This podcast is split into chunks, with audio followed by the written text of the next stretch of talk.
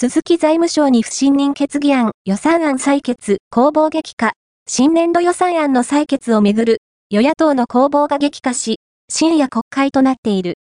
立憲民主党は、3月1日午後、鈴木財務省に対する不信任決議案を提出した。予算案の年度内成立を確実にするため、与党は3月1日の衆議院予算委員会での採決を目指していた。野党は、審議時間が不十分だと反発し、立憲民主党が小野寺予算委員長の解任決議案を提出し、予算案の審議はストップした。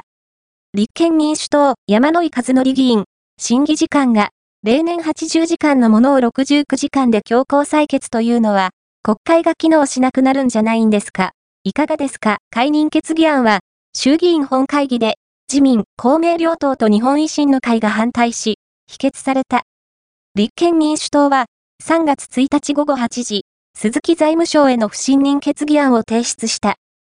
3月1日午後10時から衆議院本会議が開かれ、不信任決議案は否決される見通しだが、立憲民主党は、さらなる対抗措置を取る構えで、3月2日土曜の審議、採決の可能性も出ている。